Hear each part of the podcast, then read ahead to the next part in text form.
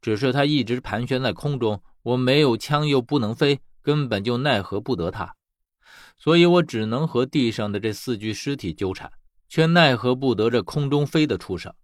更可恶的是，这四具尸体来来回回，我根本就找不到下手的机会。每次一有机会，就要承受被另一具尸体开膛破肚的危险。每次眼看要成功，却又功亏一篑。而这几具尸体奈何不得我，我也奈何不得他们，一时间竟然成了一个僵局。过了一会儿，我突然听到空中盘旋的猫头鹰发出受到惊吓的鸣叫声，地上的四具尸体失去了它的控制，顿时乱了下来。我寻得间隙，果断下手，一颗头颅从尸体上滚落，然后我依法炮制，终于将这四具尸体的头颅都给割了下来。做完这些之后，我看向空中，只见那只猫头鹰就像一只无头苍蝇一样在乱转，而与此同时，我看见一团幽光在屋檐上闪烁着，竟然是巴罗的眼睛。然后，鹿缓缓地从黑暗中走出来，他边走边说：“隔那么远都能听见这么阴厉的鸣叫声，你这是和谁结下了梁子？啊要用这种手段来对付你？”说完，他朝屋檐上看了看，喊了一声：“巴罗。”然后巴罗发出了一声凄厉的嚎叫，伴着他的嚎叫，只见空中打转的这只猫头鹰顿时就像失去了支撑的木偶一样，一头栽了下来，然后扑通一声落在了地上。这时候，巴罗从屋檐上跳下来，绕着猫头鹰转了一圈，就趴在地上不动了。鹿走过去，从地上捡起了猫头鹰。嗯，果然是这样。我走到旁边，虽然黑漆漆的看不分明，但我能够确定这只猫头鹰是死的，因为它的胸膛已经被划开，内脏都被取走了。鹿说：“有人操纵了猫头鹰的尸体，然后又用猫头鹰来操纵这四具腐尸。”边说着，鹿边翻腾着猫头鹰的尸体，然后又说道：“哼。”原来在这里，然后他起身来到这四具尸体前，不知道在找什么，然后像是得到了答案一样的站起来，是力。与此同时，我也看到了猫头鹰尸体上的东西，是力的印章。我惊呼道：“啊，力！”鹿看了我一眼，问道：“你和力有什么过节？他要这般害你？”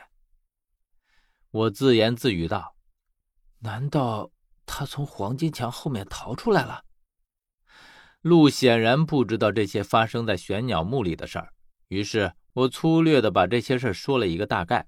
他听了之后没有什么反应，只是说道：“丽的心胸狭窄，这倒像他的风格。”我却觉得他还有下半句话，可是他却没有说出来，而我隐隐的已经察觉到他在想什么了。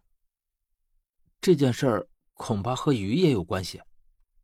他冷笑道：“哼，利和鱼是一丘之貉，他自然也脱不开干系。”说完，他朝着巴罗勾勾手。巴罗站起来，然后跃到他的怀里。“你自己小心一点。”他说完就走了。我看了看满地狼藉的尸体，不知道梅老板去哪里找法师了。不知道他回来看见这一幕，又要作何感想？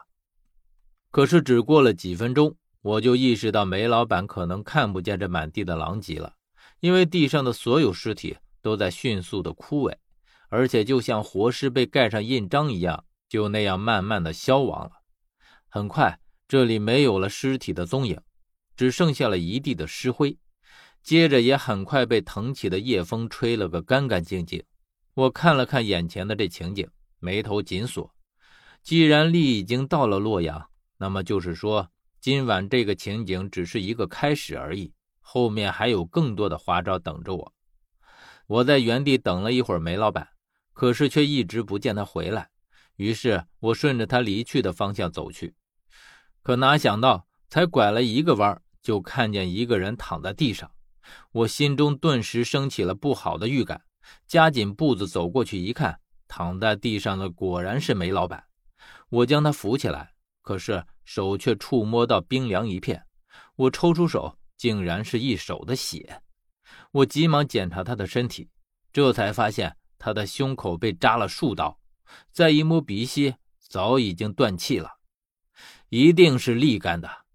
他当时一定就躲在周围，在梅老板离开的时候，他杀了他。可是我却隐隐觉得不对，因为我见过力的手段，他一只手就能将尸体的脖子扭断，而人也不例外。他既然能够一击得手，干嘛费这么多功夫用匕首？可是梅老板身上被扎了这么多刀，从伤口上的手法来看，我却想到了另一个人。也正是我想到这里的时候，我身后传来了一个声音：“不错，是我杀了他。”